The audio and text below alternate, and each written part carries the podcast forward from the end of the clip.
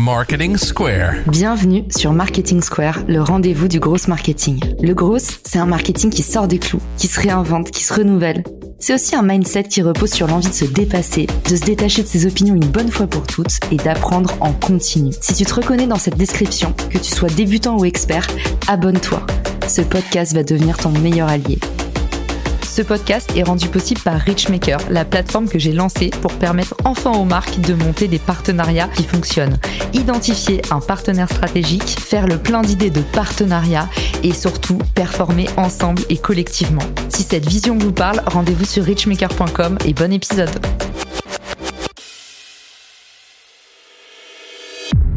Bonjour à tous et bienvenue dans ce nouvel épisode de Marketing Secret. Aujourd'hui, j'ai voulu vous partager la méthode McKinsey pour construire des partenariats qui cartonnent. Le partenariat en France, c'est complètement anecdotique. Par contre, aux États-Unis, c'est le troisième plus gros pilier de croissance après le marketing et la vente. Autrement dit, depuis quelques années, est arrivé un nouveau métier qui s'appelle Partnership Manager. En France, on ne sait pas trop où mettre ces personnes-là. En général, du coup, les bureaux sont plutôt dans le couloir, ou à côté de la machine à café, ou pas très loin du lave-vaisselle. Pourquoi pas dans l'entrée? Eh ben en fait cette fonction elle est cruciale et extrêmement transverse à tous les métiers qu'on connaît, le marketing, le produit, le commercial. Le partnership manager, c'est celui qui va doper la croissance de la boîte en créant des alliances stratégiques. Ces alliances stratégiques, elles peuvent concerner la vente, créer des modules d'offres en commun avec d'autres services. Elles peuvent également concerner le média, créer des échanges de visibilité et des opérations spéciales avec d'autres marques et leurs audiences.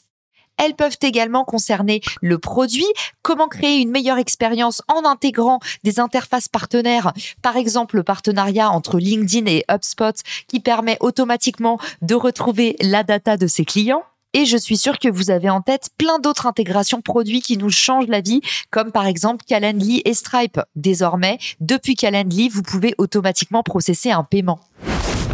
Vous avez aussi des partenariats purement commerciaux, de type apporteur d'affaires. Autrement dit, à chaque fois qu'un client ou qu'un collaborateur référence votre produit, eh ben, il va toucher une commission. Maintenant que je vous ai convaincu que le partenariat, c'est un métier transverse extrêmement riche et surtout essentiel à la croissance d'une entreprise, je vais vous dévoiler les six piliers fondamentaux édictés par McKinsey pour construire des vrais bons partenariats, quel que soit le type de partenariat que vous voulez mettre en place. La première étape pour construire un partenariat, c'est s'aligner sur la stratégie. Ça veut dire tomber d'accord sur des objectifs en commun. Et attention, pas trop d'objectifs. Le mieux, c'est de s'accorder sur un objectif prioritaire. Par exemple, sur Richmaker, je demande toujours à mes utilisateurs, est-ce que vous voulez des leads, des ventes et de la visibilité? Parce qu'aujourd'hui, il faut choisir et en fonction de votre objectif prioritaire, on va pouvoir vous amener vers un type de partenariat plus qu'un autre. Deuxième pilier, la culture et la communication. Travailler avec sa propre équipe, c'est difficile. Alors imaginez travailler avec des équipes en externe, des équipes de une autre compagnie ou peut-être plus. Forcément, il faut s'aligner sur la culture, mais aussi sur toute la partie com, c'est-à-dire comment sont prises les décisions, quelles sont les différentes parties prenantes, quels sont les leviers de communication qu'on utilise, est-ce qu'on est plutôt mail, téléphone, WhatsApp alignez-vous bien sur la culture et la communication pour vous prémunir d'erreurs opérationnelles qui sont le lot commun de ces malheureux partenariats qui tombent à l'eau ou qui ne rencontrent pas le succès escompté. Le troisième pilier, ce sont justement les opérations. Tombez d'accord sur un modèle opérationnel qui soit le même pour tout le monde. Prenez vos décisions en équipe, mais souvenez-vous du conseil de Jeff Bezos, une équipe doit pouvoir se partager une pizza. Autrement dit, pas plus de 5 ou 6 décisionnaires. Le pilier des opérations, en fait, c'est ce qu'on appelle aussi la partie planning. C'est le moment où vous allez mettre des dates sur vos opérations et déterminer qui s'occupe de quoi à quel moment. Mon petit conseil, c'est de partir d'un rétro-planning, c'est-à-dire commencer par fixer une date clé et remonter progressivement pour vous assurer d'avoir le temps de mener à bien toute votre opération. Autre conseil, prévoyez large. J'ai toujours quatre jours de différence sur mes deadlines pour m'assurer que mon équipe, même complètement en retard, n'est pas complètement dans les choux. Évidemment, si vous appliquez ma ruse de Sioux, ne le dites à personne. Parce que si vous communiquez sur le fait que les deadlines ont été rétrécis volontairement et qu'il y a une marge de manœuvre, vous verrez que les effets magiques vont disparaître et que votre équipe va se permettre d'avoir les fameux 4 jours de retard que vous autorisez. Quatrième pilier, la gouvernance. La gouvernance est le processus décisionnel. Autrement dit, qui prend les décisions à quel moment? C'est hyper important aussi de s'aligner sur la vitesse des prises de décision. Est-ce que quand on prend une décision, on doit solliciter trois personnes, cinq personnes? Est-ce que le délai maximum pour une prise de décision, c'est 24 heures ou une semaine? Vérifiez avec votre partenaire où est-ce que vous placez la barre pour éviter les malentendus et les frictions.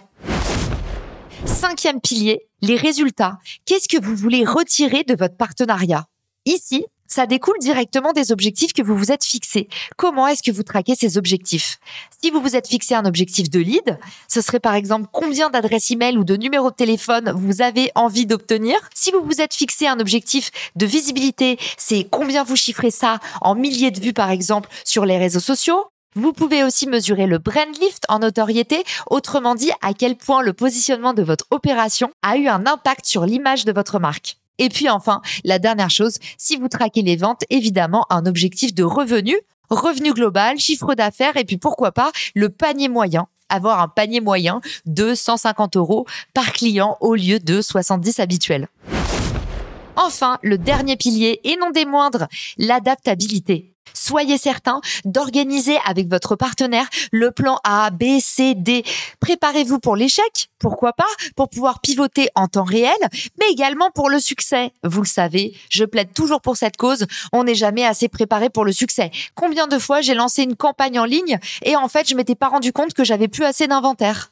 Ces erreurs sont hyper communes, alors n'en rougissez pas. Une fois que vous les avez fait une fois, vous ne les referez plus jamais. En revanche, soyez certain d'être transparent avec votre partenaire. À quel moment est-ce qu'on pivote ou pas? Qu'est-ce qu'on peut mettre en place pour s'assurer d'être flexible tout au long du partenariat? Encore une fois, le plus gros ennemi de vos opérations marketing, c'est l'immobilisme. Le fait de dire on attend la fin de la campagne pour agir ou réagir. Après que vous ayez appuyé sur le bouton de votre campagne, le travail ne se termine pas, il commence. Vous devez rester toujours aux manettes dans le contrôle de vos chiffres pour pouvoir vous adapter ou vous réadapter si besoin. Pour ce faire, la communication avec votre partenaire est clé. Dans ce dernier point, adaptabilité, je vous en conjure, mettez au point une routine de communication avec votre partenaire. Plus votre opération a lieu sur une échelle de temps rétrécie, plus vous devez communiquer de façon condensée. Si vous faites une opération sur une semaine, assurez-vous de mettre un meeting récurrent tous les jours. Si vous faites une opération sur plusieurs mois, une fois par semaine devrait suffire.